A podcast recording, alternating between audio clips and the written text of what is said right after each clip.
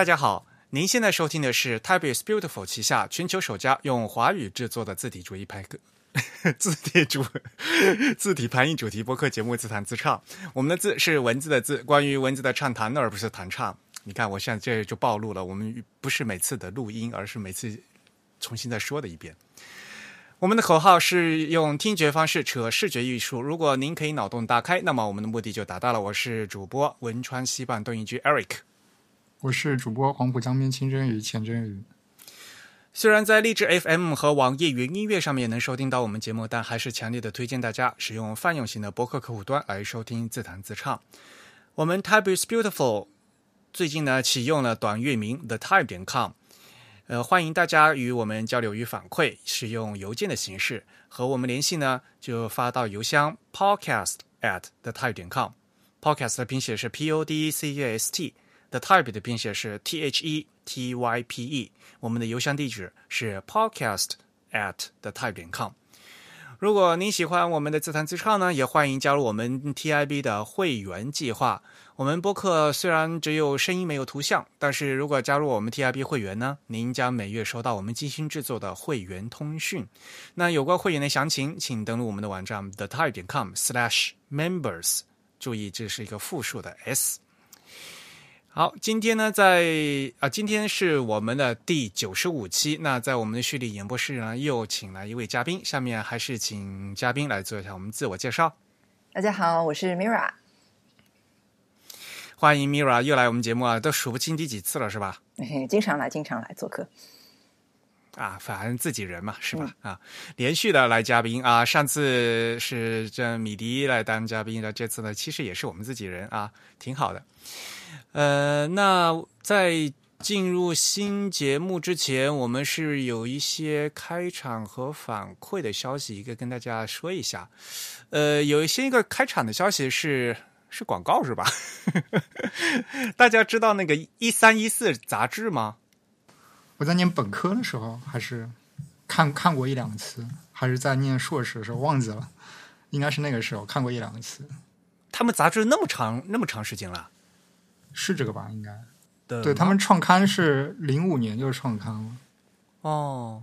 看来是一个嗯挺长时间的一个一个杂设计杂志哈。呃，可能我平时呃因为没有待在国内，对对国内这个设计杂志不是很熟。呃，在第五十四期的一三一四杂志里面呢，对他们做了一个文字的一个的。的一个专题嘛，然后在里面呢有专访，那里面呢除了我们呃都很熟悉的，比如说有我们的老李啊李志谦，还有我们的呃三言的几嗯几位朋友啊，当然了还有其他的几位朋友以外呢，还对自弹自唱也做了一个专访，所以呢有兴趣的朋友们可以去看一下啊，这是第五十四期的一三一四杂志。然后呢，另外一个事情就是我们的有台一天世界，一天世界呢，在的呃，布鸟万先生在他的第七十七期啊，呃，聊天聊到好多关于 TIB 的事情，你们听了吧？对吧？那时候，对，听到。好像还呃还在我们在群里自己人还稍微聊了一下是吧？那时候那个吴涛说：“哎呀，不鸟万先生对 TIB 真是真爱呀。” 不过他那天那期的节目叫《The Pop is Beautiful》嘛，对吧？因为我说 TIB 就 Type is Beautiful，他那个是 Pop is Beautiful，然后他就提到一些关于那些什么专业不专业的一些事情，对吧？我觉得。因为他在他的论述里面，其实有一些偷换概念，你们觉得呢？嗯，其实跟我们关系不大嘛，只是正好提到了一个相关的，等于是举了个例子嘛，对吧？特别好笑，说一开始把我们主编说出来，Rex 一个学哲学的，对吧？啊，对他，他对他对那个 Rex 的身份认同有特殊的定义。学哲学的又怎么样？真是的。他是 他是因为一开始在和你在，就是在在跟你在私下的时候已经有讨论过相关的问题，然后他再把这个讨论做一个例子。没有，一开始在 Twitter，在按他的话讲就，是在周究会馆上。对对对，一开始呢，我也是先看到 Twitter 上面的你们的讨论，然后我再回去听那期播客他讲了什么。嗯。对对对，没有一开始就是好像是 Bobby 嘛，也是呃，如果大家知道的话，对，Bobby 也来参加过我们自弹自唱的节目，呃，他也是我们呃 W 三 C 呃中文排版需求的组长嘛，他好像也就是说嘛，就这十年来，好像中文排版需求的这些东西的话，关于字体的排音这些东西的讨论。好像没有什么进步嘛，是吧？我记得他原话，我记不清他原话，但但意思是这样子嘛。然后引发了我们几个关于就是这样的一个讨论嘛。然后后来呢，就是这中在这个讨论的中途呢，我就讲说，其实有些东西的话，还是需要呃专业人士来提意见的，就是嗯，因为其实，比如说实话，其实我在讲这些事情的另外一个含义，是因为。国内有一些所谓的看起来很专业的人没在做专业的事情，这个我我个人是觉得，呃，比较愤慨了。其实，所以呢，现在就说有些东西的话，就是既然有他们有些人不在做嘛，那我们作为民间团体，我们来做呗，对吧？嗯，其实原来一开始的讨论是这个意思啊。那不管怎么样呢，嗯嗯，因为这也是反正大家的观点有不一样嘛。其实呢，我们其实跟大家对这个和那个呃毕鸟万先生都是很熟的，但大家也可以去听一下啊，呃，第七十七期啊，一天世界的呃内容啊，题目题目叫做 “Pop is Beautiful”，嗯，好。呃，这是一些就是最新的一些反馈啊，也不叫反馈哈。下面跟大家说几条新闻呃，其实最大的一个新闻，嗯，也也不算大吧。二零一九年三月五号，Unicode 的第十二版终于发布啦。此事应该有掌声是吧？这个这个已经算是旧闻了，旧闻了，应该应该在前几期讲的，但因为近期没有特别适合的机会。对，其实，在前面我们那集，呃，就和陈永聪聊天的时候，其实就聊到这个事情嘛。然后，呃，Unicode 它其实现在已经稳定安排是每年发布一个就是大版本，然后原来是发布是在六月份，就是去年六呃十一版是在去年六月份发的嘛，但是今年提前到三月份发布了啊。然后呢，呃。最有意思的是，其实大家可能知道，就是因为今年的五月份的日本的天皇要退位嘛，就会有个新的天皇要登基，所以呢，日本要换年号。因此呢，其实呃，虽然三月五号十二点呃，就是 Unicode 的第十二版公布了，但是预计马上会在日本公布新年号，其实是应该是四月一号会提前啊，呃，告诉大家这个新年号是什么。然后呢，就所有的这个 IT 厂商，他们都会准备，呃，因为系统要更新嘛，对，因为一个新的年号涉及到日历啊，还有各种各样的嗯对应的问题，所以呢，Unicode 也会呃在这后面呢紧急再发一个十二点一的一个版本，嗯，这个是对于日本人民最最 关心的事情，感觉像是。呃，所以他们还是会把这个年号当成一个独立字符加进去。因为就是原来像比如说昭和、平成、明治，就是它有两个汉字挤在一个方框里的这样的一个字符嘛。嗯，所以呢，他们觉得还是要的。然后呢，其实像这次的这个呃 u n i c o 的第十二版本，这个其实这个码位已经预留好了。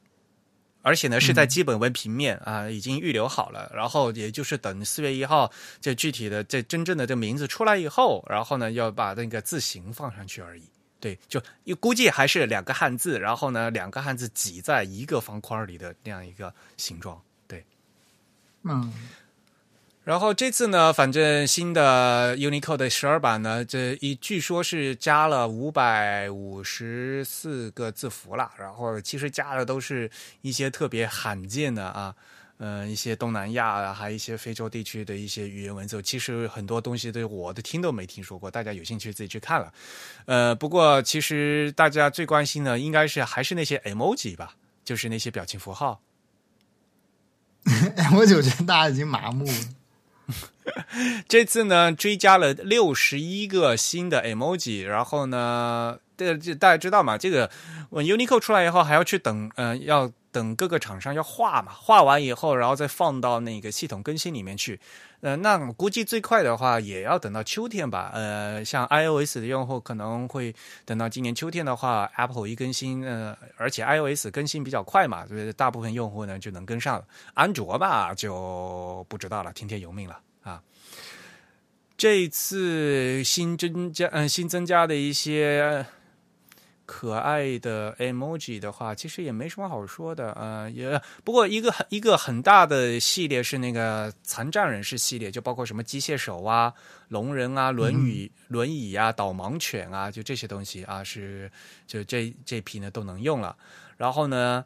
呃，还有一些动物，比如说水獭啦、树懒啊、火烈鸟啊之类，居然有树懒哎！我们的总编应该很高兴，好吧。你这个梗真的要说出来了，不要不要。然后呢，还嗯，还有一些就是牵手的人们啊，而而因为这个年头有政治正确的问题嘛，所以这个牵手的人呢，有男女牵手、女女牵手、男男牵手。然后呢，大家也知道，因为既然是人的话呢，又有肤色的问题，又有性别的问题，因此呢，这样。呃，虽然是加了一个这样形式，但是呢，它会有各种各样的变体，就你会看见有各种各样的肤色的、各种各样的性别的人一起在牵手。哎，这个东西的话，反正大家等到嗯，就有空的话就可以去看一下新的那个更新日志。那么我们也会把这个新的更新呃的这个链接呢放到我们这次的呃节目简介 show notes 里面去，大家有空去看。不过话说回来呢，我们这次 TIB 呢，就在前段时间也赞助了 T 呃 Unicode 哦，我们赞助了一个字符，也就是孔雀，我们成为了 Unicode 孔雀那个 emoji 孔雀那个字符的铜牌赞助商。他还特地从美国给我发了一纸那个证书，那张纸看起来特别的假，不知道为什么，特别特别的破，而且呢，度重阳，而且。他他那个那个那个孔雀印的，就是那个这就分辨率超低的，就就还都都能看到马赛克的，就是就特，他明明是一个美国寄过来的一个一张真的那个证书，就怎么看怎么山寨，你知道吗？啊，它主要是用的那个 emoji 的字符来印的吧？然后 emoji 字符的分辨率其实是比较低的，就是用位图实现的话。对对对，因为嗯，就是位图，呃而因为它用的那个字体就是那个 Apple。的那个 emoji 的 color emoji 的字体嘛，然后但又是位图嘛，然后他又把那个字符搞相相对比来比较大嘛，因为它放在那个那个奖状的正中正中央嘛，所以就看起来很山寨，就特别特别的模糊。Unicode 在平面设计上确实还是我感觉少一些专业人士吧，所以他们每年的封面也是对外征集的。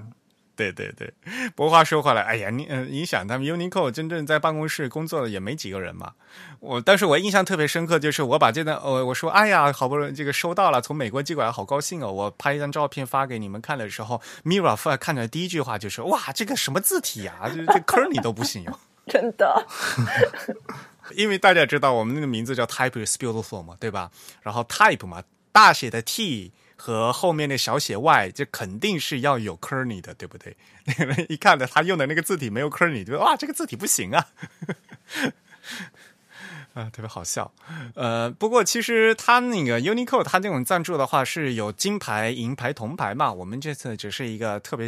一小笔钱而已，所以的只是一个铜牌而已啊。但是呢，呃，也也是聊聊表心意，也显示我们 T 嗯 Type is beautiful 对。世界文字编码工作的支持。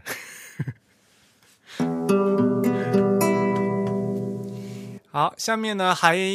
给大家介绍一个网站，特别有意思。呃，我会把网站的链接发给，也会放到今天的这个 show notes 里面去。然后这个项目呢是呃非常好玩儿，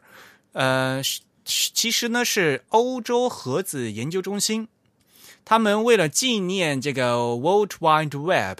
这个中文叫什么？万维网是吧？嗯，为了纪念万维网诞辰三十周年，所以呢，他们在搞了一个这个三十年前那个万维网的复古的一个项目啊，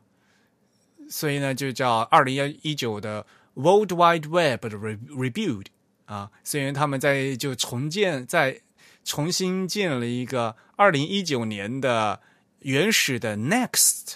这个系统的 Web Browser 这个系统的啊，就网页浏览器。就就觉得很很 hardcore，非常硬核啊。他们居然想复复刻的是那个 Next 系统，呃，可能年轻的朋友都不知道 Next 系统，这里你是不是要给大家介绍一下？其实我也不是很了解。嗯，简单来说，就是呃，所谓乔布斯第二次创业所诞生的一个产品嘛。对。但是，就这个项目就明显就失败了嘛，对吧？乔老嗯，乔老爷子当年从被苹果砍出来以后，他自己建了一个公司 Next 嘛，然后进的这整这个系统话，其实还是蛮好的，以呃以至于后来乔老爷子他后来又回到苹果的时候，他重新建那个现在也就是现在 OS Ten 嘛，嗯的这个核心有很大部分呢都是从这个 Next 这个系统带过去的。嗯，对，这个我觉得那个苹果的开发者应该会比较熟悉。凡是 API 里面那个 NS 前缀的，基本上都是 Next 系统过来的一些 API。对，嗯，而且呢，非常重要一点，它是完全基于 Unix 的一个系统。现在的 macOS 呢，但到后来的话，它已经呃已经是有那个 Unix 认证的啊，所以呢，macOS 就是一个 Unix。啊，就是 Unix 系统啊，它有非常健全的，跟就是普通的 Unix 一样的这个权限管理的一个呃机制啊，是完全一模一样的。它这个在到底就是一个 Unix 啊，呃，这是 Next Next 这样一个系统。那么在系统里面，当年呢就是有一个一个这个 Web Browser 嘛，网页有浏览器嘛。但是呢，这非常有意思，它为了在现在在一个现代浏览器里面去。重建一个这个复古的当年的第最最早版的 World Wide Web 万维网的浏览器，它呢要复刻一套这 Next Step 当呃当年系统的字字体，所以呢，他就把这套字体也弄出来了。呃，而且大家知道，当年那些字体的话都是点阵字，有不同的字重，而且还有 oblique。啊，不是 it italic，是 oblique，是所谓的假斜体啊。所以呢，这个这个年代然后再来看当年的这些点阵字，感觉也非常有意思。他们还把这个复刻的过程给放到网页上去，所以有兴趣的朋友可以过去看一看。嗯，他们复刻的三款的字体是 Helvetica、Courier，然后另外一个叫 Offs 啊。Office 是他那个设计师 Kiss Office 的姓啊。啊啊，所以其实这个字体是是那个，就并不是他们原创。一个是 Helvetica 和那个 Courier，其实都是现成的字体，他们只是把当年的那个版本的风格给它做出来了，是吧？对，因为你虽然是 Helvetica，但是因因为这是一个点阵字嘛，所以你要针对那个点阵要重画嘛。对对对，它就是 Helvetica 的一个点阵版本。对，没错。而且因为它可以叫 Helvetica，说明它当年是找那个 Monotype 进行那个 license 过的。嗯嗯，然后就重新给它画过一个啊，特别搞，嗯，特别好玩，嗯，大家可以有空可以去看一下，怀念一下当年的。呃，万维网时代啊，借此怀念我们，呃，感谢呃万维网之父在三十年前把这么好的一个技术带到人类，带到人世间。好吧，呃，我想说就这么多，下面就你们俩可以开讲。今天我只是负责呃插嘴的。今今天应该是我们要来的这个嘉宾主讲，对吧？我们今天特别邀请了 Mira 来给我们讲一个，嗯，我们以往可能不太会牵涉到的主题，就因为我们以往可能更多的侧重于讲文字或者是字体排印相关的一些，无论是设计方面还是技术方面的东西。那我们今天来讲一个，呃，相对于我们之前讲的概念来说，更加上层的、更加宽泛的这样子一个。领域，我们今天要讲的这个东西呢，就叫做 editorial design。嗯，那首先我们就来要讲一讲什么是 editorial design，或者说我们要跟大家来解析一下这个术语本身是什么样的一个意思。就我觉得在国内好像大家都不说 editorial design 是吧？因为我在因为我在国外嘛，就像比如在日本的话，他们他们都会学啊，呃这呃我们现在在搞 editorial design，而且呢，在日本的话，大家也知道日本人就特别喜欢用外来语嘛，所以嘛这个词呢就叫 ed editorial design 啊，呃 ed editorial，嗯，所以呢。反而的话，就这个词的话，我不知道中文叫什么，中文叫什么叫编辑设计是吗？我不知道中文在就是学院层面有没有专门的翻译。呃，编辑设计只是嗯，就是编辑设计，我觉得是可以是一个可以用的翻译。但是我在想，是不是也有业内的设计师在真正做这个 editorial design 的时候，他可能会说，嗯，我在做呃编排设计，或者说我在做出版物的设计。他可能会用一些其他的词来表示，就说不用这个词，对吧？因为这个这个活儿肯定是有的嘛，就这个当然，嗯，这个行业肯定是在有，肯定大家在在做这个事情。但是呢，我们就不用这个词嘛，因为英语的话是管它叫叫 editorial design，而且呢，就是呃，这很明显的就是 editorial 就是那个。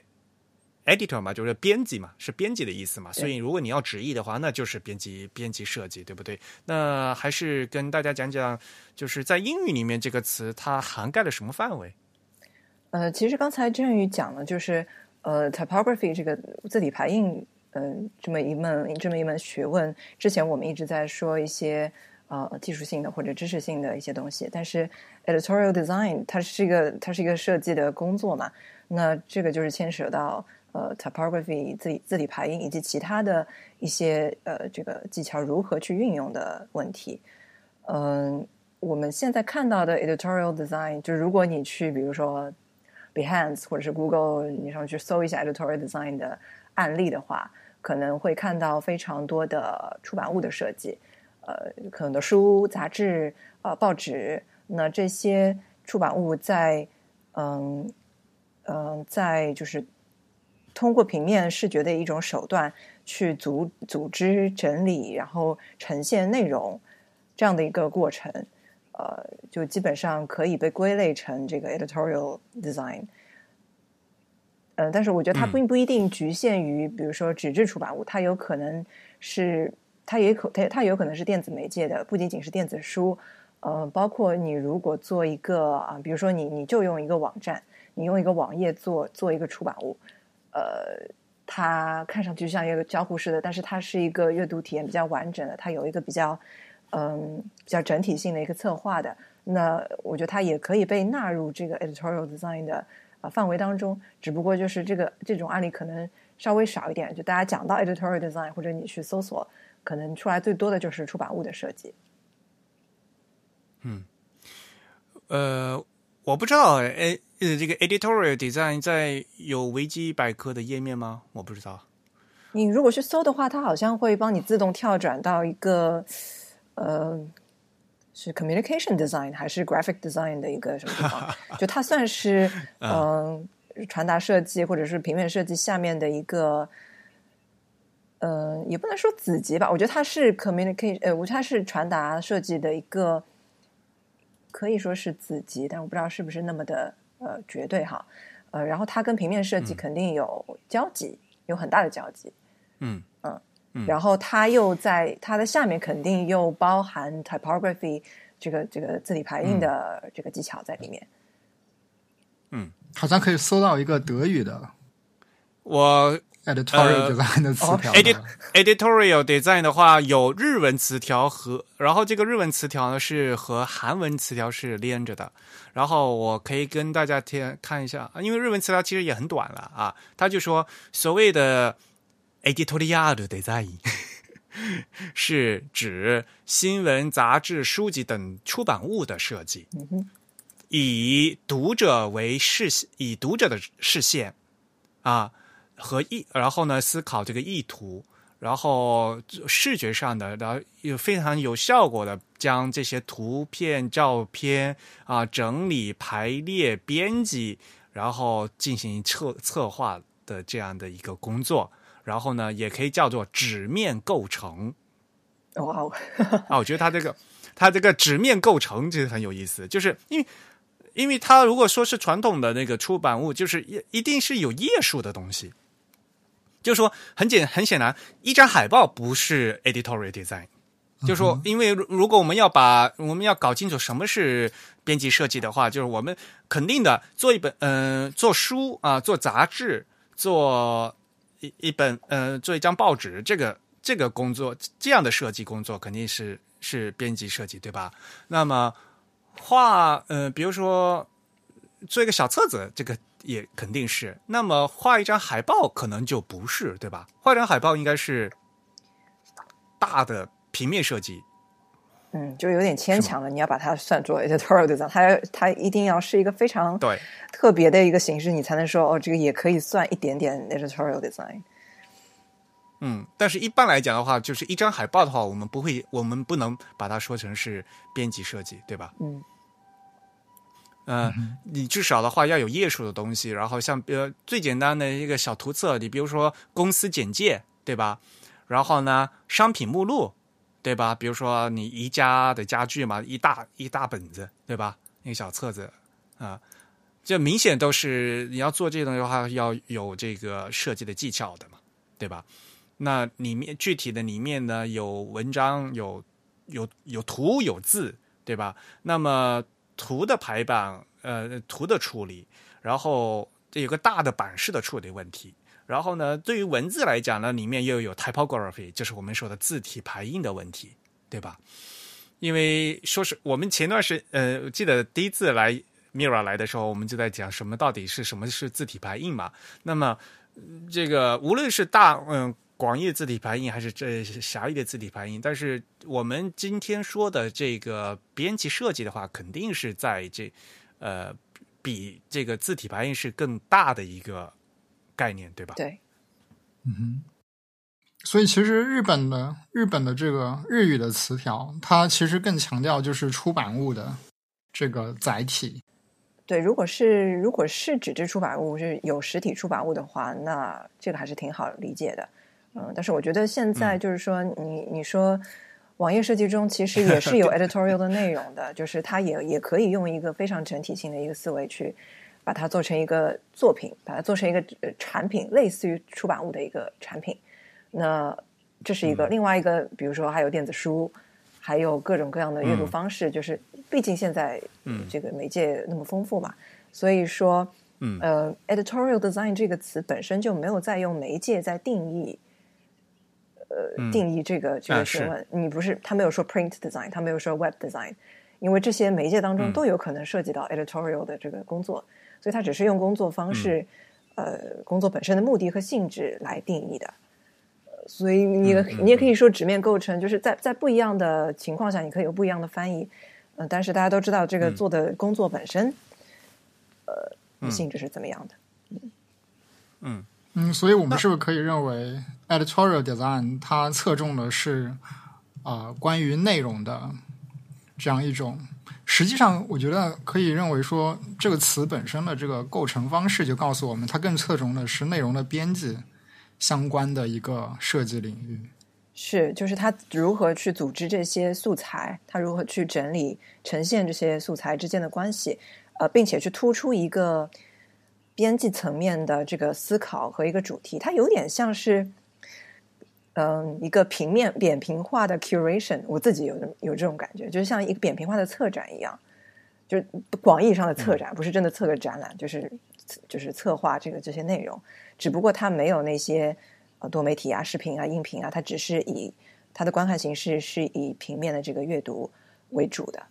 你可以想象一下，把一个把一个呃策展的一个工作，把它拍平了，拍拍到这个纸面上去。其实就可以运用到很多的 editorial design 的这个案例当中去，所以它的确是怎么如何去呃如何去挑选呃和组织素材，然后如何把它们通过某种方式去结合呈现起来，然后你为什么要用这种方式呈现起来？你想突出什么？就它的这个编辑的这种呃这个这个这个主观主体性还挺强的。所以呢，我现在有两个问题哈，呃，不，那希望大家来讨论一下。这首先呢，就是因为我们的我们的听众很多有是设计师嘛，对吧？其实很多设计师并不知道编辑到底是在做什么，而且特别有意思。今天我们三个人，其实我们咱们三个人都是 TIB 的编辑嘛，对吧？其实，然后呃，很呃，很多人就觉得说。但是同时，我们又是设计师，所以 对对对，因为很多人觉得说，编辑的话是在在搞内容嘛，然后设计师是在搞形式嘛，对吧？形式和内容要分开嘛，就是大家一开始在搞这个东西嘛，所以就觉得你现在就做呃冒出这样一个编辑设计的这样一个词儿的话，就到底在搞什么，对吧？嗯，不过在话说回来，退到嗯最原始的这个状态来讲，编辑。本身是什么样一个工作？这是第一个问题啊。然后第二个问题是，其实这个东西的话，国内肯定是有人在做的嘛，对吧？只是说国内不用这个编辑设计这个词。那么国内用什么词？然后为什么国内不用这个词？然后国内用的现在其他词好像其实反而怪怪的。有的时候我也觉得啊，这个想到时候之后跟咱们讨论。我们现在说第一个嘛，到底编辑是是是干嘛的？嗯那，你们可以轮流说，大家都是编辑。大大家可以按自己的理解描述一下自己对编辑工作的理解。但是我觉得，就是因为如果这样讲的话，就主要是在做内容嘛，对吧？呃，说咱们仨都是编辑，但是大家知道，我们 TIB 主要是以文字为主。呃，但是呢，因为我们在做内容的话，肯定文字和图的这个内容的是否搭不搭嘛，对吧？这肯定是很重要的东西。然后文字。文字虽然文字本身呢是作者写的，但是呢，编辑呢要让要进行对它进行修改，比如说很简单，要符合我们这个 TIB 的这个文风，对不对？呃，有个 writing style 的这样一个东西嘛，对吧？然后比如说德地德要分呐，就是这这些东西。然后呢，内容上的一些组织啊，然后有些东西，比如说这这个地方需要一个嗯需要用图图示来解释，对吧？这这些内容重新。嗯，进行策划和组织的和进行整理啊。虽然很多东西都是作者已经做好的，但是你必须要和作者沟通，把这个内容再重新再整理清楚。这是一个最基本的一个编辑工作吧。我觉得做编辑工作的话，那离嗯，Mira 做的比我好多了。我我的孔雀那些文案都是 Mira 帮我编做的编辑。但是在这之前，呃，因因为孔雀是呃孔雀计划的话，因为你是作为一个比较。就是自主的一个作者，这个这个在我们这个 TIB 当中，这个编辑工作可能不像就是呃，我们真正在行业里面出版社的里面呃那样的一种工作流程，可能有点不太一样。那如果是在正常行业里面，其实你编辑首先你要选题，你要你要挑选，就是你的你的出版物也好，你的这个图书杂志报纸也好，它也是一个一一个产品，你也像一个产品经理一样的，你去。你去策划说我要我要说什么，我要有什么内容，然后可能你再去找我适合哪些作者，我把他找过来。就是你是这个编辑的主动性是要非常强的，呃，而不是说作者主主动说，哎，我来写个这个文章。我觉得这个应该可能呃不是出版社的一个常态吧。出版社可能每年每年是自己先有一个主一个选题，然后再去。联络一些作者，当然也会有这个双方的这个选择的过程。呃，所以编辑在这个出版物这个作为一个产品的，呃，它的呃精神也好，或者它的调性也好，在这些方面它是起到一个很大的作用的。它首先要把这这些这些问题搞清楚之后，然后把素材拿到之后，呃，才能跟设计之间产生一个对话，就是说我这个东西为什么要这么做。而不是说，呃，就这这个这两者之间的交流是需要有编辑呃有提前的这样的工作的基础的。嗯，这个是普通的编辑的工作，对吧？那么编辑设计呢？编辑设计看上去是设计师的事情，嗯，但是其实你可以想象一下，如果真的是从呃，一个做一个出版物这么一个产品的角度来讲，呃，设计师可能不仅仅呃是拿到这些素材之后，我就把它美化一下，或者我把它就就这么编排一下。他如果真 的是美工，对，那也就是美工了嘛。如果他真的是嗯，当然我我觉得是有呃是有很多人就是这么做的，但是我觉得也有很多呃有一些自己的这个使命感的这个设计师，会会觉得自己需要更加早的参与到这个过程当中去。他可能会在，比如说一开始选题的时候，或者说在呃，就是比如说作者或者说收集材料的时候，他就会已经参已经进入这个过程。他会从视呃视觉或者是整个产品的角度去想，我要挑选怎么样的素材。如果你是图文，那么这个图，我的照片是不是有一个摄影风格？呃，是不是有个色彩的风格？呃，是不是跟图文之间我要怎么样去对应？你可能需要去找怎么样的图，我这个视觉效果才是比较有冲击力的，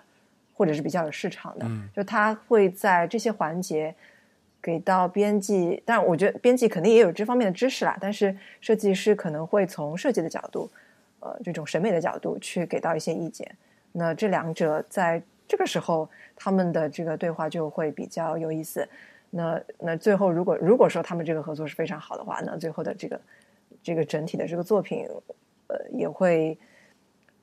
嗯更加的。怎么讲？言之有物吧，就是至少你它不是一个流水线上的一个产品，更饱满，对，更饱满。它不是一个流水线上的产品，说你做完这一关，然后丢给我，啊，那这个是一个非常不是有机的一个联系，嗯。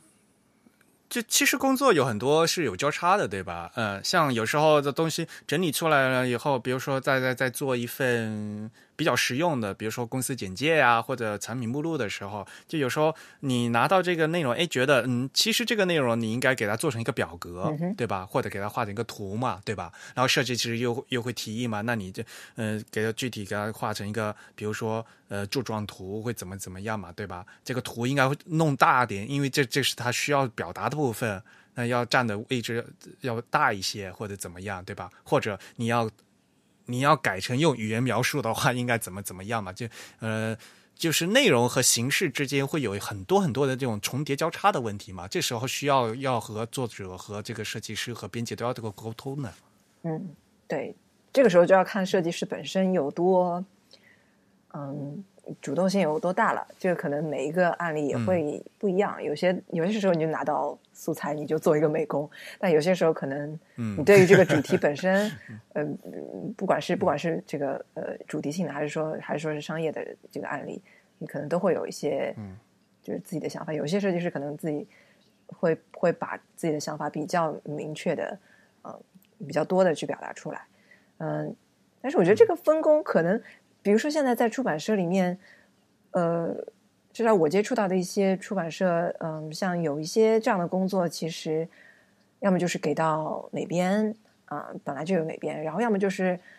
就直接外包给出排版公司。对，没错。但是很重要一点是说，排版公司他们没有自己的决定权呐，是肯定就是说，比如说美编或者怎么样，在这肯按指示做事情啊，他们只是操作员而已，他们并没有那个决定权。对，所以本就是就是说，相当一大部分的这个呃 editorial design 其实是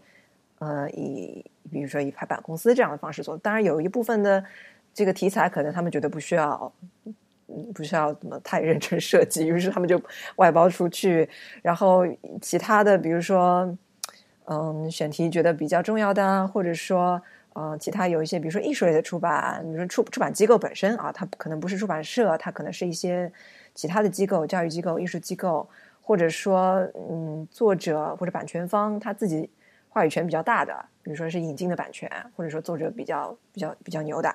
或者说作者自己有认识一些设计师、艺术家，呃，他可以请他们来做这个作品的。那么这个时候有可能会请到专门的一些设计师，呃，去设计这个出版物。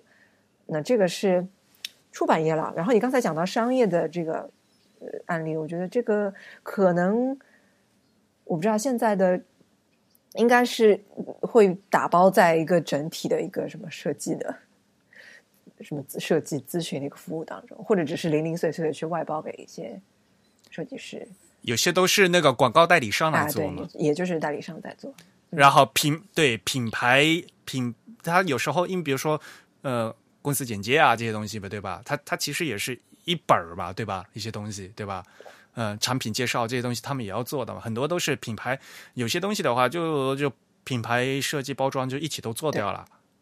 啊。有些的话呢，产品包装的话，他们那公有些公司，他们每比如说每个季度都要出新品嘛，对吧？然后要做要做一个小册子啊，什么东西嘛，嗯。但是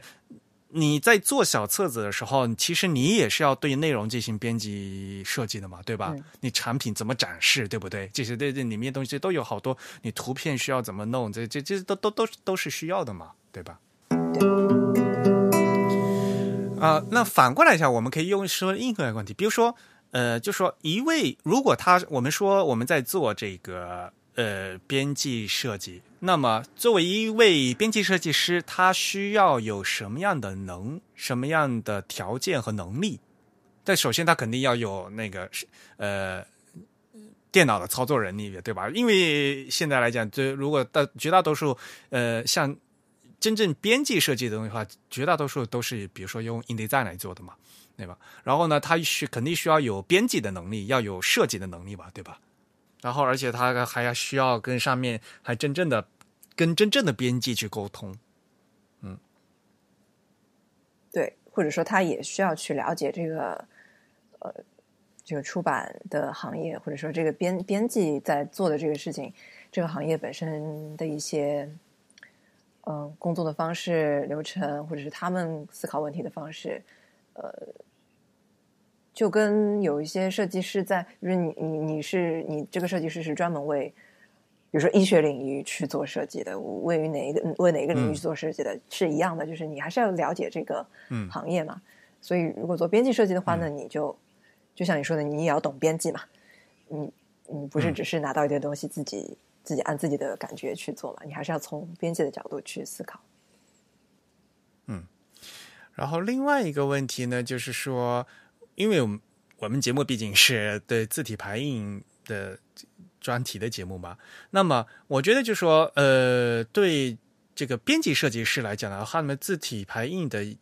要求会要高一些，就是比普普通的平面设计师来讲。对吧？因为他们毕竟是，比如说做做的东西，比做的更多的是书啊，呃，像比如说杂志啊这样，就就是相对来讲字比较多的东西嘛。嗯，刚才你又提到说，就比如说很多在真正的大的出版社的工业流程里面，他会按按那个排版公司去下放到，请这个排版公司去做具体的操作的嘛。那么编辑设计师的话，有有的时候其实做小东西吧，编辑师自己就做完了嘛，对吧？像比如说。像比如说我们那个 TIB 的会刊嘛，对吧？会刊的话，其实就是我我们我们自己做了，我们自己排，我们自己自己做完的嘛，就干脆，嗯，那那就反而就是要求对你要实际去排这个东西的话，你就不仅是说，呃，一个设计师只是呢做一个指示，下个排版单啊，你说啊，这里呢是一个字用多少字号排这嗯这个间距呃行距多少，你给它排完，然后你去排吧，啊。因为实际上呢，有很多很多的这些具体的细微的排版的调整的话，还是需要具体操排版操作的时候才会出现的嘛，对吧？呃，所以呢，如果是像呃一个大的工作流程，如果放到这个排版公司去做的话，有些这些具体的排版处理的话，有时候就很没办法拿捏。就是说，呃，对于这个编辑设计师来讲的话，他的他对最终产品的这个把控的这个效果好不好的问题，有的时候，呃，他如果自己。他自己做可能就能做的比较好，一这些小的书啊，或者几就几页东西的话，但是呢，有时候他要请别的人来帮像排版公司去做的话，除非他要做的很细致的这些指示和这个指定嘛，要不然的话，这个排版公司到时候给排起来给排的乱七八糟的，你还自己要改的话，还不如自己排的快呢。有时候，尤其是现在电脑，呃，都有时候很方便，干脆自己做还更快呢。好吧，那刚嗯，下面我们再来讲，就是刚才我提的第二个问题。那国内的话，现在像这这这一类的工作的话，其实他们就叫什么书籍设计师吗？比如说，我觉得书籍设计跟这个编辑设计两个概念虽然有交集，但是其实呃交集的部分比较比较小。嗯，我们现在看到的所谓书籍设计，可能因为国国内。很多说书籍设计，在更多的是他虽然口头说的是书籍设计，可是他更多在说那个专政设计。对，他没有特别指它里面的内容的编排。我觉得，嗯，相当就国外其实也，呃，就是从搜索的这个结果来看啊，国外其实也会有这样的偏重，就是当你当你说 book design 你就是嗯 design 这个物品嘛，这个物品拿在手里是什么样的一个观感，什么样的触感，什么样的这个翻阅的感觉，就是它没有说你的呃太细节的东西，就是它当然跟 editorial design 有交集，但是当你去展现一个书籍设计的案例的时候，你会更加注重啊它的封面、它的装帧、它的它的材质等等。但是当你说嗯 editorial 嗯 design 的时候，你可能更加注意它怎么排版、怎么选这个图片、怎么图文之间关系怎么样。所以他们本身就是有嗯一定的不同的侧重面的。呃，所以我觉得说嗯书籍设计师，嗯，当然泛宽泛的来讲，的的确是的啦。但是，嗯，我觉得还是不太一样吧。他们肯定会，他们可他们可能书籍设计，它不一定会涉及到，有些时候都不一定会涉及到，嗯、内容，有可能就是请他们做一个书籍设计，外外面的设计。对，对，像比如说上次咱们比如说到在上海一起去看，比如说书籍设计展嘛，其实有很多所谓的书籍设计，他们都没有在做内容的东西，都是在比如说外面那个精装的壳怎么做，对不对？那个皮儿去烫金啊，用什么工艺啊之类之类的，对吧？都在做装帧设计，用于函套啊，对吧？就是这这做在在做那些东西，就是嗯对，而且那个呃，对，有很多就是翻开来之后，里面的内文，嗯，一塌糊涂。对，真的真真的是说要是一塌糊涂，就是摆到那样的一个也是比较大的展上，呃，嗯，呃有一些你看还能说马马虎虎还能够看，但是有一些就是太嗯过于，哎，这个应该怎么形容呢？反正当时我们一个很大的感觉就是，就是重于形式嘛。你把书做成这样的话，就是谁会去看这个书呢？就就不，它应该就变成一个物品摆在那儿了，对吧？让我很难有这个阅读的欲望。嗯，就是要么就是文字出现一些就是错误，就是一些呃一些一些一些规范性的错误，然后要么就是嗯实在是排的不是很对读者不是很友好。嗯，对，嗯其实我们可以理解成大致的类比成书籍。通常意义上，我们所说的这个书籍设计或者是书籍设计师，他们更侧重的是一本书的硬件的那一部分。嗯，那书还有软件的部分，啊就是内容是对，吧？或者说，嗯，相对来说呢，这个编辑设计或者说编辑设计师，那他在这本书上面则会更侧重我们所谓的这个软件的部分。啊、一个硬件的部分，它可能可以决定一本书的这个外观，它的这个嗯人在接触到书作为一个物件时候的一种感觉和一个第一的印象。那它这个软件的部分呢，可能就牵涉到一个人具体去使用这本书，或者说去阅读这本书时候所得到的这个信息，以及这个信息背后所蕴含想要传达的另外一些更多的东西的时候，所感受到的一些东西。对，真宇说的这个很重要，嗯，而且就是你在你在阅读这个呃这个出版物的时候，其实你是有过程的，然后你如何设计这个过程，如何设计这个体验，呃，这个过程是线性的还是跳跃的？然后你如何为这样的这样的阅读习惯去设计这个，就是它它整个是一个呃。看不见摸的摸不着，但是你要通过这个可这个可见的这么一个设计去呈现出来的，所以的确就是软件。嗯嗯所以呢，虽然国内呃理论上讲说书籍设计的话，应该是因为就大觉觉在设计书嘛，但是呢，国内呢在说书籍设计，往往呢是变成狭义的呃专政设计啊。理论上讲的话，其实的话说书籍设计应该包括我们今天想要谈谈论的这个编辑设计的内容，对吧？嗯，可是呢，往往呢在国内呢，往往就只只变成专政设计，就是所谓的刚才我们说到只做硬件的东西，而没在做软件的编辑设计的这个东西啊，这也是非常遗憾的一个事情。这就是只看外表啊，只注重形式啊。然后从另外一方面来讲的话呢，呃，还有一个就是就是我们也经常会听到另外一个词叫编排设计。国内也已经有人在说编排设计，对吧？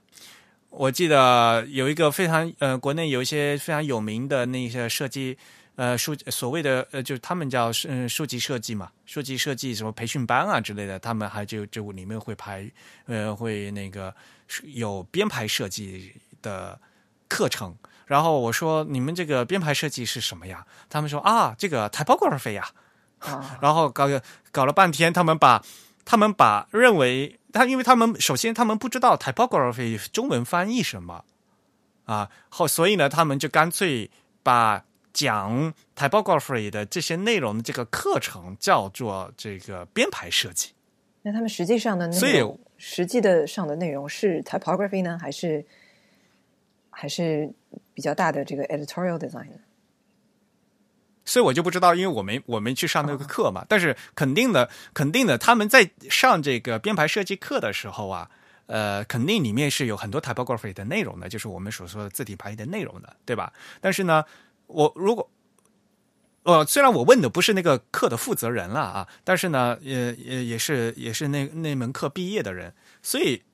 他既然跟我这样解释的话，我就觉得他肯定就没有把这个字体排印 typography 和这个。所谓的这个 editorial design 就搞清楚，然后呢，他们所谓的编排设计这个词也是说的非常模糊。因为如果从单纯的语感上面来讲呢，编排设计和这个和这个咱们今天说的这个编辑设计其实还是比较像的，就有个编字嘛，对吧？其实从具体具体的工作来说，大概的确他们在做编和编和排的。工作就是他们可能指的是这个非常具体的这个工作。嗯，他们更侧重技法层面的东西。嗯，其实说说，嗯，我觉得说到这里，我觉得事实上，在这个至少在大陆的这个工作环境以及在大家使用这个术语的时候，我觉得有一个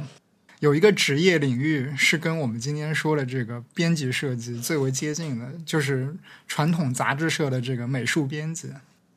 嗯，实际上，传统杂志社美术编辑呃应该要做的工作呢，就跟我们今天想说的这个编辑设计的范围是基本上是完全重合的。只不过呃有一点不一样的是，他们只负责做杂志的这一部分。那么我们今天所说的这个编辑设计的这个领域，显然就像刚刚米尔说的，它已经不仅限于杂志。甚至不仅限于纸质出版物，不仅限于这个书籍这样一些更广的范围之中，它可能会覆盖到新的各种媒体领域以及新的各种载体上面去。嗯，因为设计师这个词本来就是一个一个新词儿嘛，对吧？听起来很洋气嘛，所以呢，大家都爱用设计师这个词。但是其实以前这这的确就是这咱们就是就是美术编辑嘛，对吧？美编嘛。对吧？在出版社里面有美编嘛？嗯，杂志社里面有美编嘛？其实这个就是美编的内容嘛。嗯，对。然后，嗯，其实我们刚刚也讲到，现在的这个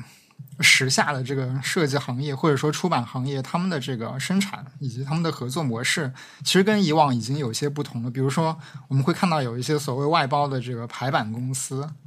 对吧？以及以及，甚至我们可以将这个书籍的封面设计单独外包给某一个设计师来做，可能甚至是一个明星设计师来做，但他可能并不关注到这个书籍的内文是怎么设计编排的，他也他甚至都不关心这个设书籍的印刷以及装帧的一些细节，他只是负责去怎样设计出一个适合于封面使用的一种图案形式。因为每当你说。美术编辑啊，一听这这样的一个职位的时候，大家总觉得他是管图的，没有没有，而不是在管字儿。嗯，这是传统来讲啊，大家就会觉得啊，美术编辑他他会想啊，这个插图怎么做啊，他会怎么安排啊之类的，这些呃大概的设计会做。但是呢，就因为以前除了美术编辑外，还有排版师傅嘛，就是剩下呃那个字的部分呢，是交给排版师傅去做的啊。像比如说，我们我们一直都在谈论的这个比较细节的这些呃所谓的 micro typography，对吧？就是嗯微观的字体排印这些东西的话，以前是由排版公司嗯呃是由排版师傅做的嘛，嗯，那单纯说这个美术编辑的话，是感觉是他不会去管到这个具体的细节的 typography 的事情。所以就说，在以前的这样种这种术术语分类的话，就感觉好像这个这个排字，嗯，就是字体排印内容是没人管的感觉。嗯，现在呢？现在也没有人管了。就就所以啊，就要，但是理论上讲的话，在就是英在英文世界里面，editorial designer 是要管字体排印的，呃，对吧？也看这个 designer 他具体所所处的这个位置吧。嗯，但是基本上来讲，就这个书的内容的话，这个内容的排版的话，是要由那个要由这个编呃编辑设计师来来管的。他不管谁管，他可以，他可以归属到这个编辑设计的工作范畴之内。但是，嗯，具体的设计师他会不会去执行这样的事情，以及他执行的水准怎么样，可能不是很确定。嗯，但我刚才说了嘛，他执行的话，他可能可能会下发，嗯，下发到这，比如说让那个排版公司去做嘛，对吧？嗯，但是呢，最后最后谁负责的话，那负责的话，这个是肯定是编辑设编辑设计师来负责这个事情嘛。啊，对，所以其实其实它体现了编辑这个人或者说这个角色或者说这种工作的领域，它起到的一种监督或者说一种指导性的这样一个角色。嗯嗯嗯，我们可以说一个美术编辑或者说一个更广泛的呃 editorial designer，他不一定要去做排字的工作，他甚至不一定要去做具体的这个图文排版的工作，但是。啊，他应该要对相关的工作进行一个指导，进行一个监管的这样子的一个任务，或者说这样的一种责任是在他的身上的。嗯，他要做设计呀，对呀，他他具体的嗯具体做不用他做，但是他这要做规划，要做 plan 的，对吧？呃，这个是肯定要的。所以呢，就是我觉得，就是说，国内呢，呃，离这个编辑设计最近的一个词呢，就是编排设计，或者说，嗯，你直接把 editorial design 翻译成编排设计，我觉我个人都觉得可以接受。但是呢，就是说。对编排设计这个词的理解啊，你把你翻译成编辑设计也可以，编成编排设计也可以，反正就就就差那么一个字儿，其实也无所谓。但是呢，你一定要对它的内涵要搞清楚。呃，国内呢有很多人在谈所谓的编排设计，但是很多人就以为它是 typography，这反过来也说明了他对 typography 这个字体排也没搞懂。嗯嗯，或者换个角度来理解，他们。在谈论这个概念的时候，更侧重的是技法和实践的部分，而不是那么的关注这个编辑性和指导性以及规划性的那一部分。对，嗯，当然了，肯定还要再说另外一层面，就是到底这个所谓的编辑设计师和这个平面设计师又有什么区别，对吧？而且呢，说实话，有很多呃，就是。有些人自称是平面设计师的人，他们也在做平呃这个编辑设计的工作嘛，对吧？啊，我觉得这两者之间不是一个说，我觉得平面设计师当非黑即白的，对吧？我觉得平面设计师当然会去涉及到 editor 呃编辑编辑设计，我觉得就是这是他们工作当中呃也不是说不可避免吧，就是经常会包含的一部分。嗯，除非你就一直是帮人家设计。海报还是什么？就我觉得，你你你你去设，你作为一个平面设计师，你去设计一个出版物或者什么，就是太正常了。就是，嗯呃，就会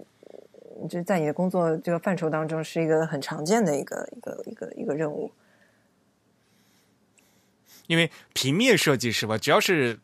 平面的东西，都都都都叫平面设计吧，对吧？你不你不做立体的，不做三维的那个，其实现在啊，所以。呃，平面设计师就 graphic design、graphic designer 这个词的话，它的含义是非常广的嘛，对吧？然后呢，只要他今天做了，他在做一本书，那么他在做书的这个这这项一个工作呢，就是他在做这个编辑设计的这个工作嘛，你可以这样说嘛，对吧？但是他人呢，他作为职业来讲，他他还是平面设计师嘛，这也是可以的嘛。对吧？当然了，有些人他只做书啊，他他只做书，他他他说他是编辑设计师，那那也可以。那因为不一定是书籍图书嘛，你哪怕是一个商一一直就是对接商业的一个设计师，你在商业这个视觉传达设计的时候，你你当中有很多的媒介，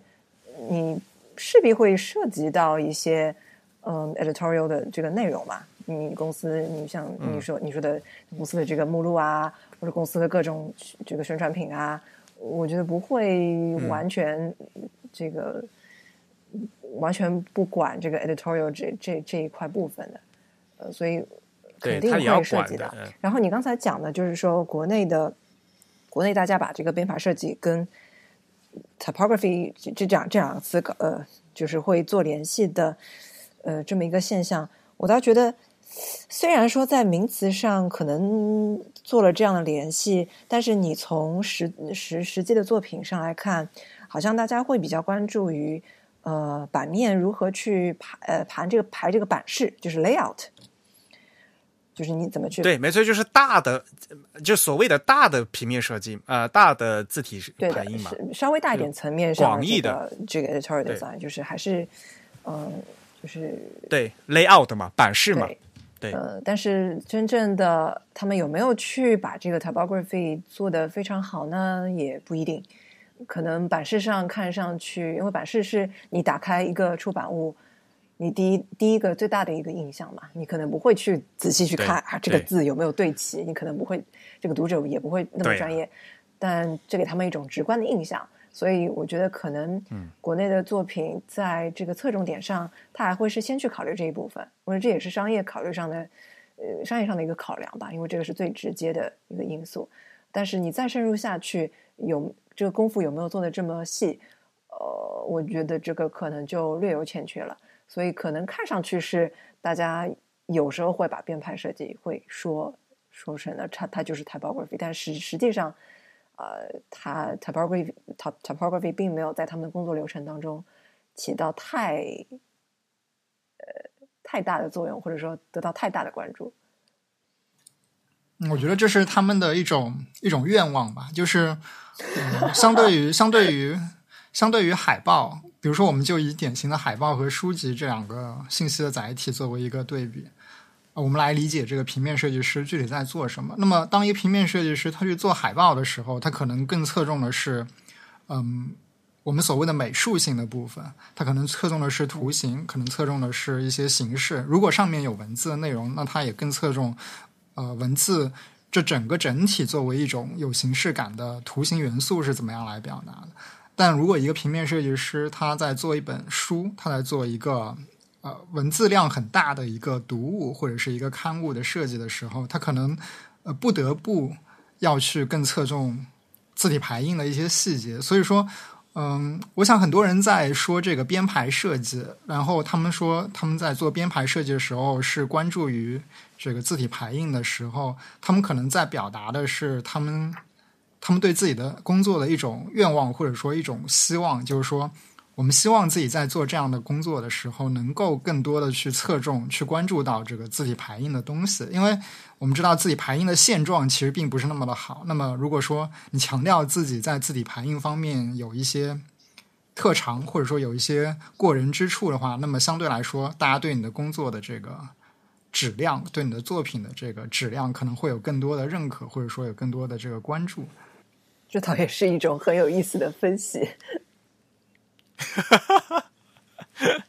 啊，对，特别是特别是刚才艾瑞克所说到的一些一些临时的培训班，他们可能在说我们在做一个编排设计的培训工作。那么我们在具体的课程设置中，可能会更多的设置这个 typography 的内容。呃，这就是因为。嗯，对于通常的设计师来说，他们不缺，他们不是那么的缺少这个图形和美术方面的这个培训，但他们更缺的是一些文字编排、一些排版细节方面的这样一些技术和一些具体的技巧，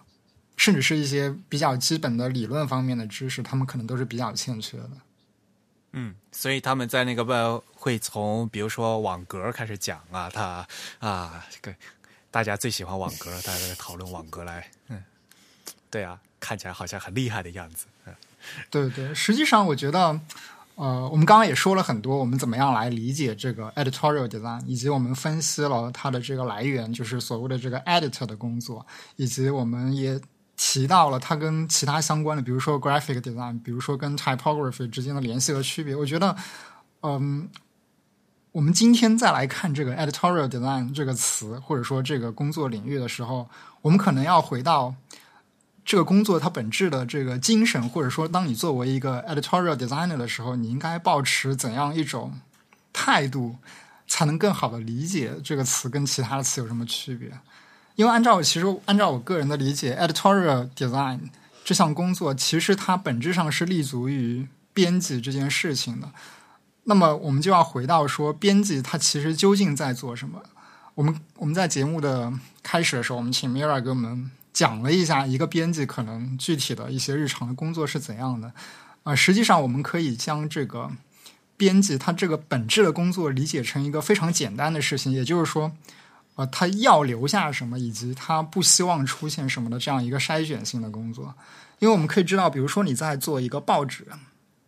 一个每天要出版的报纸，其实它的这个主编的最大的工作，就是在整理每篇文章的这个标题，以及决定这篇文章的标题要不要留下来，那篇文章的标题要怎么样改，以及这篇标题的文章应该排在哪个版面上的这样子的一个整理工作。所以，其实编辑他。最初以及他最本质的工作，就是在做一个筛选的工作。那么接下来，他当然要做很多具体的一些文本性的工作。我们可能要去自己的写文章，我们可能会帮一些呃，我们请到了作者或者是我们雇佣的这个记者来帮他们改文章，或者说去指导他们写文章的这个思路，以及最后的可能某一些编辑他负责一个具体的校对以及一个文章的修饰的这样的一个工作。呃，其实，那么从这个方面，我们衍生出来说，一个编辑设计师，编辑设计师他应该做什么样的工作？编辑设计师显然跟文字编辑他从事的是一个不那么相同的工作领域，他可能更侧重的是这个图像性的，他可能更侧重的是这个啊，我们广义上的这个设计性的工作。但是，其实编辑这项工作的本质精神，我觉得在编辑设计师这里还是存在的。也就是说，编辑设计师他在做这个。设计工作的时候，他也在考虑说，我要留下一些什么东西，我要去掉一些什么东西。这个留下和去掉不单纯只是说我们要留下一张什么样的图片，我们应该去怎样挑选一些具体的素材，将它们用一种什么样的手法拼合起来。可能更多的是，当我们去拼接一些素材，当我们去呃组合一些图像和文本性的内容的时候，我们能将这个含义中的哪一部分信息更。更加的扩大化哪一部分信息而把它去忽略掉，也就是说，其实一个编辑设计师他最终在做这个文本和图像内容的呈现的时候，其实他最终是有侧重的，他能将这个图像和文本的最终的呈现结果，让这个读者在接收这个讯息的时候是嗯，经过他的一种怎么说呢？经过他的一种包装的，或者说经过他的一种啊。经过它的一种调整的，就是说，它会在这个无论是正面意义上的，还是不那么正面意义上的，在操纵你对这个内容的理解方式。嗯，就是它不仅仅是在制作这么样的一个产品，它也是在讲它的故事，它也是在讲它要讲的故事。然后在这个，他也在用他的这个技术领域内的这个东西，或者说用他自己的这个技术和手法来操纵你对这个信息的理解。是，虽然说“操纵”这个词有点那，但的确没错，对，就是操纵。要对得，要对得起内容，嗯，要对得起内容，嗯，对，呃，当然刚才说的都是非常有追求的编辑和设计们，嗯，理想和现实是吗？其实我觉得我们在做会刊，也就是挺好的呀，就是以这样的理念做的呀。我们在做会刊的时候，对，其实其实我刚刚说那些，我想，呃，我想表达的一个观点是，我们在今天怎么样去看待一些具体的编辑设计工作和具体的那些所谓被外包出去的排版工作还有什么区别的时候，其实这个区别的点可能就存在于具体在做这件事情的人，他还有没有这样一种。愿望有没有这样一种精神和态度在那边？就是说，呃，我是作为一个信息的操纵者在做这样一件事情的。那么，如果说他已经不抱有这样一种态度了，那么他可能就变成了一个单纯的排字工。那么，如果说他还抱持有这样的一种态度，他可能就变成了一个传统意义上的编辑设计师。他背景是在设计是吗？而不呃不是单单纯的那个操作员嘛？嗯。嗯，是的，但是我觉得，就往往很多人连操作员的，就是对字体排的操作都没掌握好。对，这个这个可能更多就是一些技法层面的东西了。因为其实我们往细了说，你可能在排一个标点符号的过程中，也可以对读者怎样理解这个文本是有那么一点点微小的影响的。因为这毕竟是对他的这个阅读体验是有嗯是有潜移默化的影响。当然，这个这个有点接近玄学。但是我嗯，具体在其实，在具体工作的时候，我们的确会做这样的工作的。嗯，而且像其实，如果你说在大的版面上很很简单嘛，比如说呃，估字和估行的这种事情的话，如果你不去改动内容，其实是很难调的。有的时候，你的版面有时候定下来了嘛，所以所以这个时候你要倒回去和这个编辑商量，就比如说，比嗯，为了去避免这个估字的话，我可能还是比如这个呃语句词句你要进行调整啊什么的，对吧？然后这个时候呢，你又你又会从形式上来讲的话，是设计师是要去除孤字这样一个目的，但是呢，你还要倒回来再回到这个内容去怎么样的调整嘛，对吧？这个都是要相辅相成，要要呃再倒回去和编辑上来，然后再回来再看形式怎么样嘛，对吧？嗯嗯，对，我觉得嗯还可以给大家举一些比较实际的例子来帮助大家理解一个编辑设计吧。我觉得日常中最容易接触到的。或者说能让大家留下比较深刻印象的编辑设计的案例，往往就是这样一些案例，就是比如说报纸的改版，比如说这个杂志版面的改版。嗯嗯嗯，其实这样的改版设计，呃，我们可以认为它是今天意义上最典型的编辑设计的一个工作，而且是不那么牵涉到细节的排字排图的这样一些细节工作的一个设计。嗯。比如说，为什么呃，我们听到某个英国或者是某家美国的报纸今天又做了一个改版？那么他为什么要这样改版？可能在这个案例分析里，他会告诉你啊，他想侧重的因素是什么？他想塑造的这个报纸的品牌形象是怎样的？但实际上他在做的这些具体的改版的工作，这样子将一个报头放到什么位置，或者是将这个首首版这个头版做一些什么样的调整？其实具体在做的就是所谓的这个编辑设计的工作。是的。这也是可能是编剧设计所能做的这个最高层的这样一个工作。嗯，但是在即使在改版的话，它它也会对这些字体排印，它会下一些基本的一些就是风格要求嘛，对吧？嗯，头版的呃大嗯头版头条大标题应该用多少字号？呃，然后正文应该用多少字号？就要分几栏，对吧？然后行。行距要多少？这个大的这个格式，它肯定是会定下来的。那具体的排的话，怎么调整？那那那到时候，呃，这肯定会会有具体的在。嗯，有改版之后的排版公司，每天如果是报纸的话，它跟因为它的流速度要非常快吧，每天在都在进行流动吧，对吧？而且，因为你如果说是只是图书的话，那可能你一本书它就自它它就有自己的一个设计方式、设计语言。但是你的报纸杂志，因为你的设计语言、你的这个 house style，你是不断的延续的、你不断的重复的，所以它，嗯，它的这种 editorial design 的这个角色就变得非常重要。就是你要为呃未来的出不断出现的这个内容去安排一个很灵活的呃信息分层以及这个传达传达的这种呃这种方式。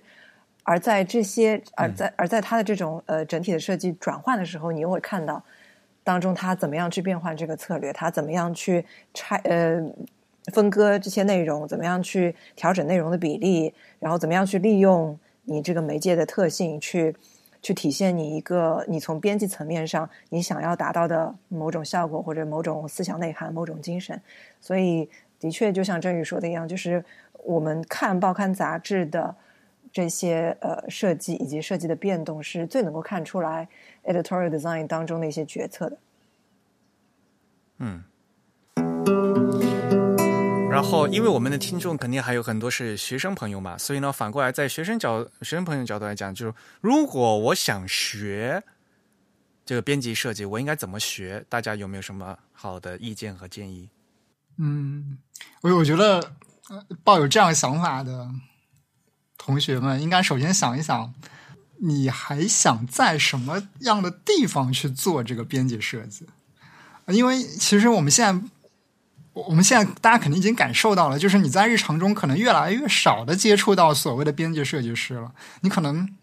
你可能去问一问你身边正在从事编辑、从事设计的这个朋友，或者是相关的同事，你问他们，你觉得自己在做的是编辑设计吗？或者说，即使他们正在做的这个设计工作跟我们刚才节目里提到的很多都是相似相近的，他们可能都没有意识到，或者说他们都不认为自己在做编辑设计。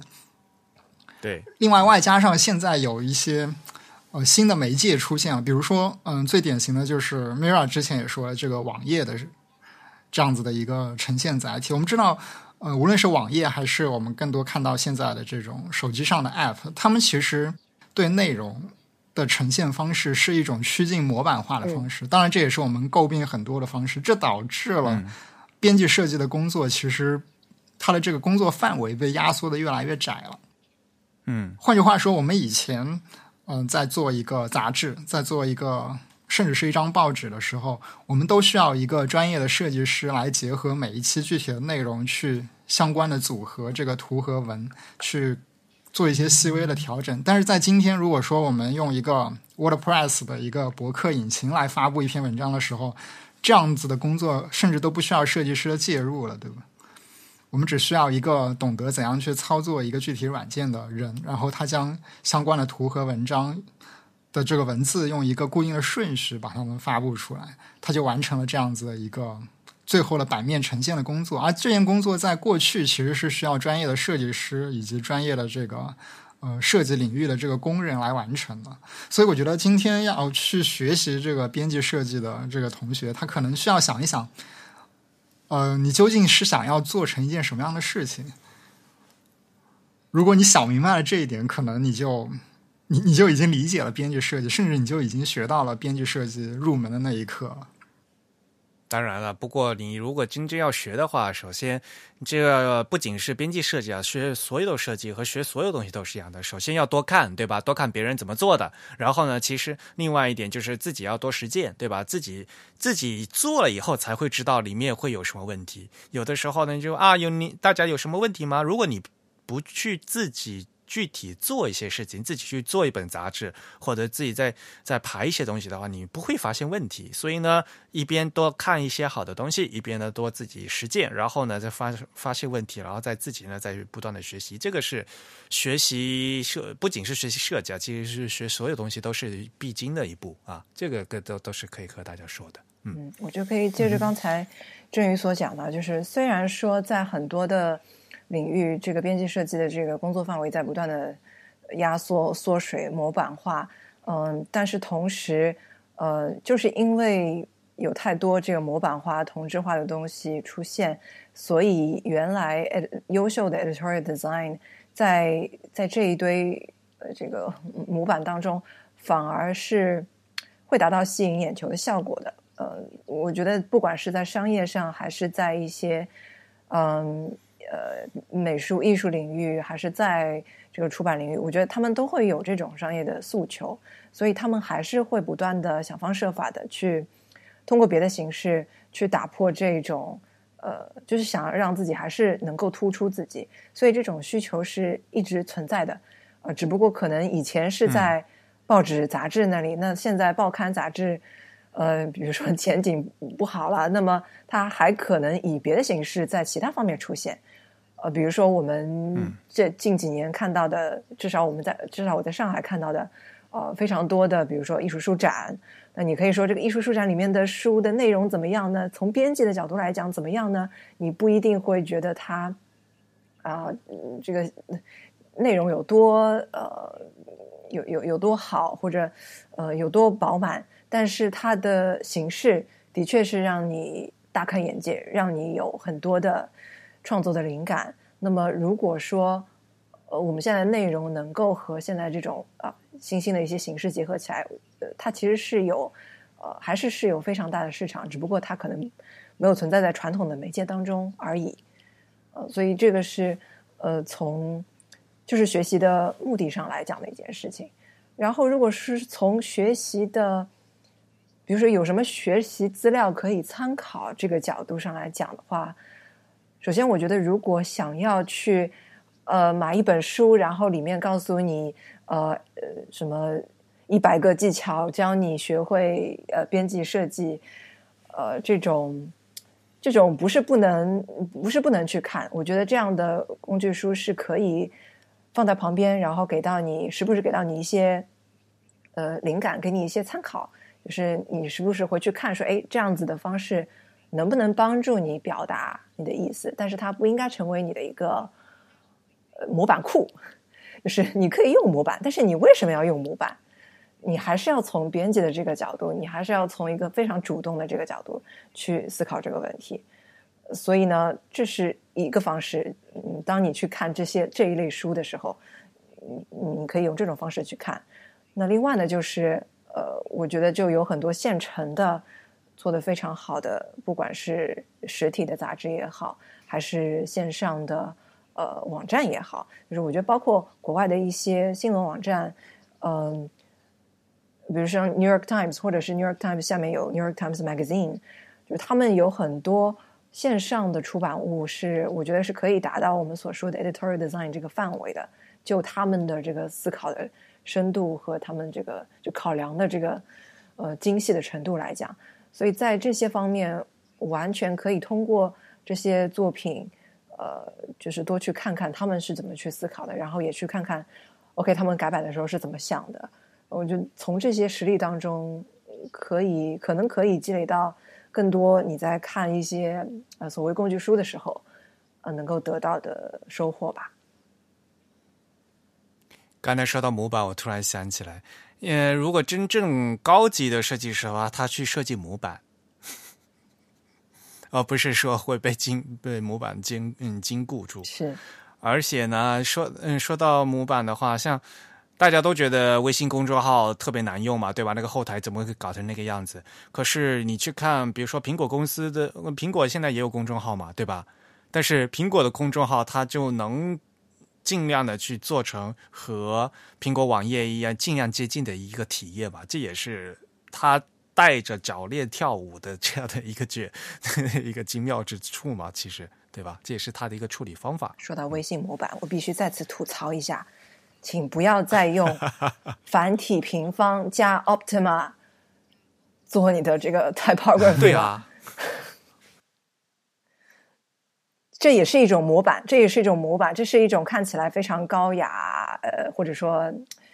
小清新，或者说呃很有设计感的一种模板，就是设计感模板，你可以去套，但是 是否真的是呃真的适合你的内容，然后是否真的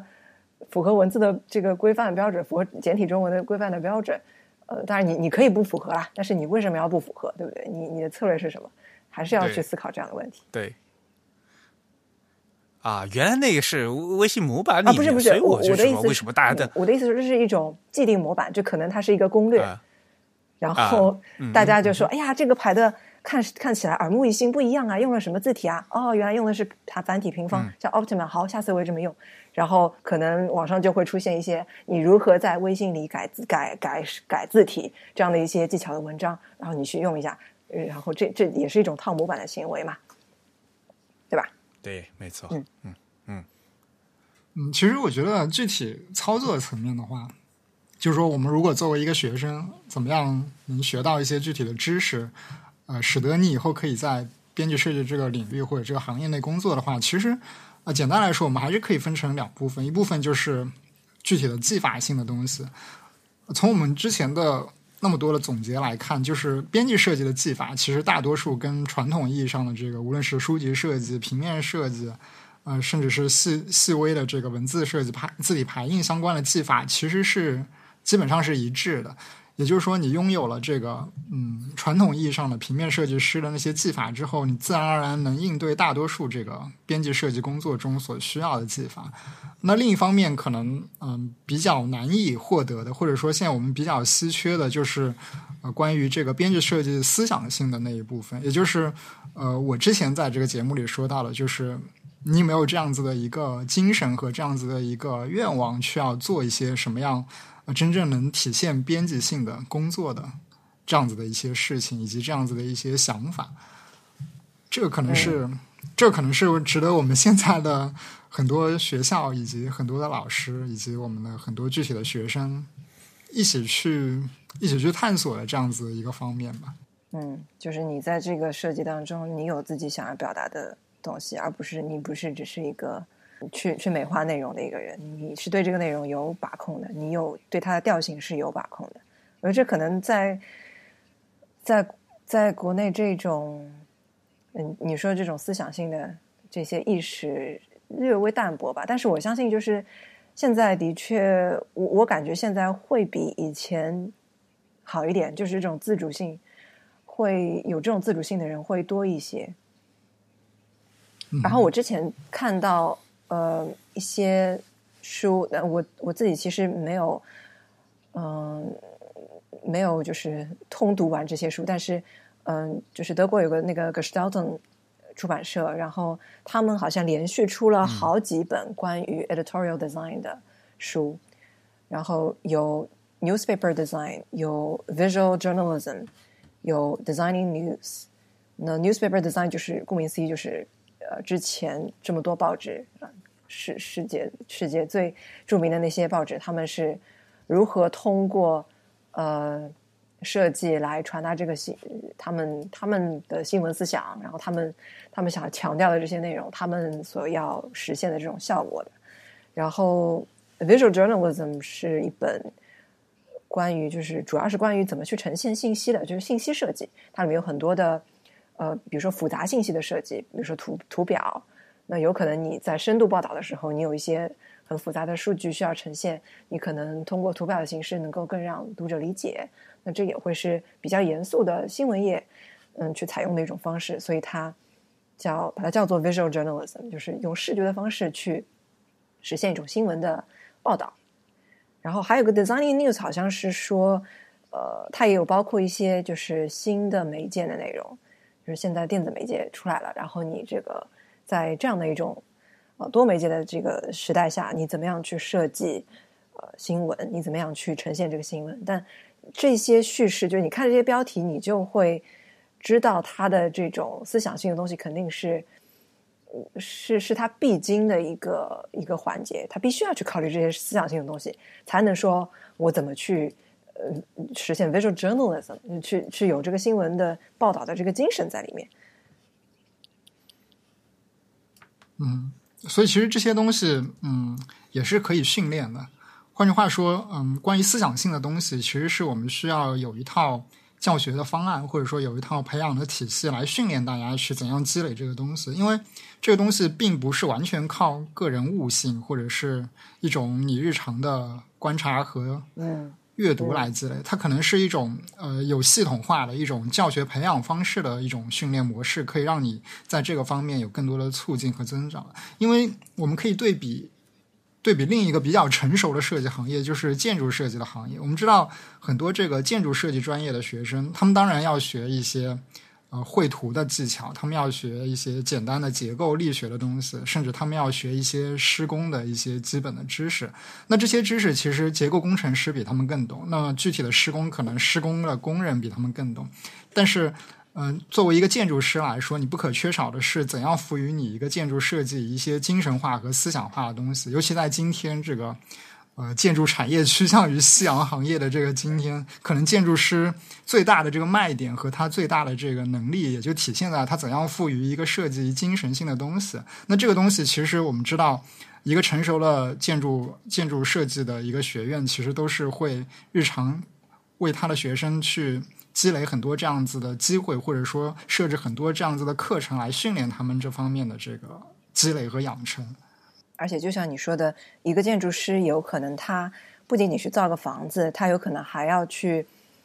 了解这个社了解这个社区，然后他有对这个文化的了解，就是他对整个文化、整个社会、整个环境，他其实是应该有跨学科的这种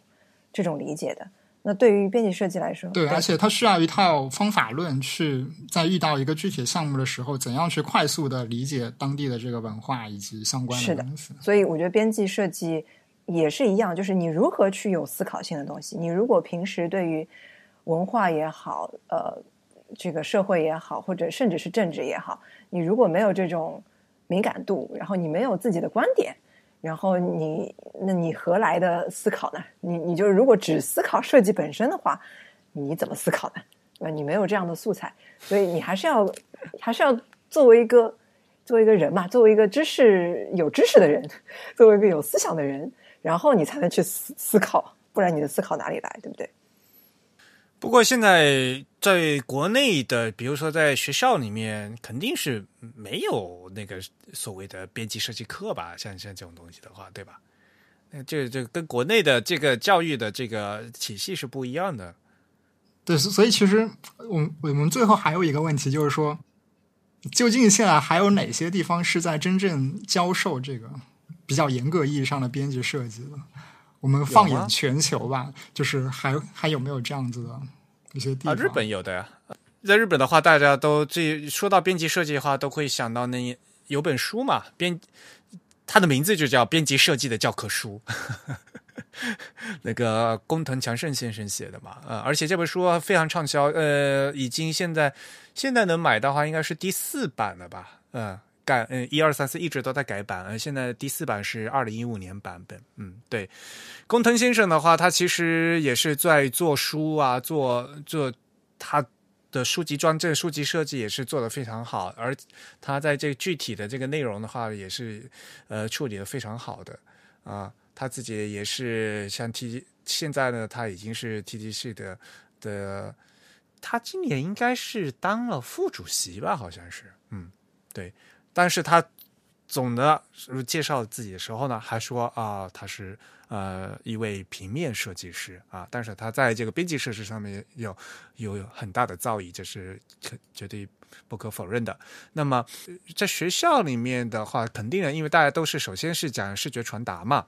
那么在视觉传达里面呢，如果那你具体要就要分项目的话，如果你想往这方面发展的话，那肯定就是还是可以，嗯，以。你可以选这样的内相关的内容去做的，嗯。但应该也有一些，比如说像什么印刷、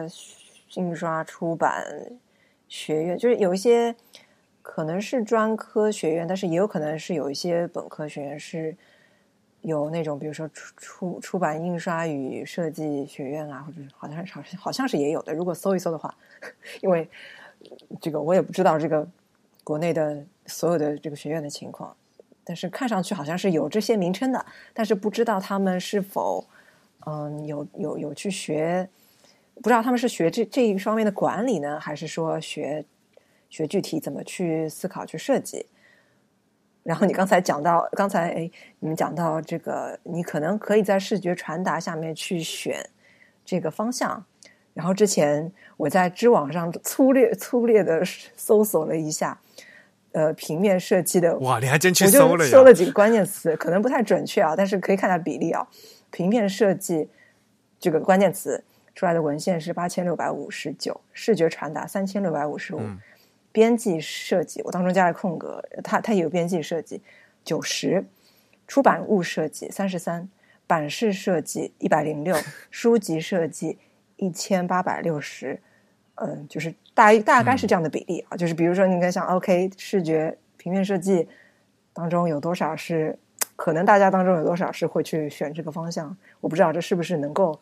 说明一个大大约的一个比例，可以说明编辑设计至少在当下是比较没落的一个状态。这只是大家的毕业论文，所以只是一个很很小的一个方面，但是。嗯，可能也说看出，因为因为其实那个像这种写论文的话，它一般来说会倾向于优先选一些呃热门性的，或者说普遍意义上理解为有前瞻性的这样一些课题嘛。那么如果说一个课题相对来说被人讨论的比较少，无论它的这个讨论水准是不是够好，都说明了其实它目前的这个状态是一个比较比较没落的这样一个状态。不见得呀，像有些东西的话，就是越偏的东西，才研究人越少，才有写的价值吧。反而，当然就越难写了，因为能相关的资料越少。是啊，那本科论文呢？那他的他就 对，其实它的它的没落并不并不代表着它的价值的丧失，也不代表着它未来的这个发展的前景是不是好。其实它只能说明现状的情况下，它受人关注的这个程度并不是那么的高。好了，那是不是 Mira？你还是要来介说一下你那本书啊？啊，就是之前呃，我帮人民美术出上海人民美术出版社呃翻译了一本。呃，也是关于编辑设计方面的书。那它是它名字叫做 Editing by Design，它没有，它不是 Editorial Design。它名字其实如果逐字翻译的话，应该说是用设计的方法去做编辑，对吧？就这样听上去好像这是一本给编辑或者是美美编看的书。嗯，但是呃，这个里面说到的内容，首先这个作者本身是一个设计师。呃，Jan V. White，那他的他的最主要的，他一生最主要的这个呃事业就主就是呃杂志的艺术艺术主艺术总监，然后很多杂志和出版物的这个艺术指导，所以他专门做呃就是编辑设计，可以这么说，他是一个非常资深的 guru 级别的一个呃呃 edit editorial designer，然后所以它里面说到的。呃，内容其实大部分都是设计师在负责的事情。哦，他会，他其实里面把这个编辑设计当中所涉及到的你需要处理的各种素材，呃，各种元素，呃，你怎么样去思考它各个元素之间的关系？你怎么样去安排它？它把它都，其实它整个目录就是，呃，你在编辑设计当中会遇到的所有的素材，比如说空间。比如说序列页面的序列，比如说你的栏格、你的你的网格，比如说你的间距、你的尺度，比如这个出版出出版物的大小、你的图片的大小、你的文字的大小，然后比如说你的你的字体、你的字体排印，嗯，比如说你的图片，你的图片跟文字之间是什么关系？你的图表等等等等，然后它也是从一个，同时是从一个设计师的角度，也是从一个呃编辑。在做这个产品的角度去分析，你应该去怎么设计。所以，他对于这本书的读者定位是设计师、嗯，编者，然后啊，美术指导、艺术总监这样的人，就是就是同时是设计师，同时也有编辑编辑在里面。所以，嗯，他他更像是一个嗯，向大家介绍什么是 editorial design 的这样的一本书。所以我们最后是定了一个名字，就是编辑设计。那这个，这这样的一个结构的名字，其实你也可以有一些比较灵活的解读啊，所以它会是一个比较 比较模糊的这样的一个名字。嗯，对对，其实它原文的这个。就是原原来英文的这个标题，其实也也说明了他对编辑设计这项工作的理解嘛。嗯，他对编辑设计理解就是通过设计的方式来做编辑。这其实编辑在比如说选题啊、挑选内容啊、然后筛选啊，这个过程其实跟设计师在处理素材的过程是非常相似的。你就是在不不停的做这样的决策，这个决策支撑你这个决策就是你对这个内容的思考嘛。所以的确是呃有很多相通之处的。但是我还没看过具体的内容，还是蛮感兴趣。但是，哎，现在已经开始卖了，是吧？已经有了，哎，我不知道是不是，呃，应该网上有了。我记得京东有了，亚马逊上有没有？我不知道，还有吧？应该应该有，应该应该，反正网上可以可以买到了。呃，就年初的时候就已经出版了。你自己都没看到样书吗？我拿到样书了呀。啊，怎么样？排版排的？嗯，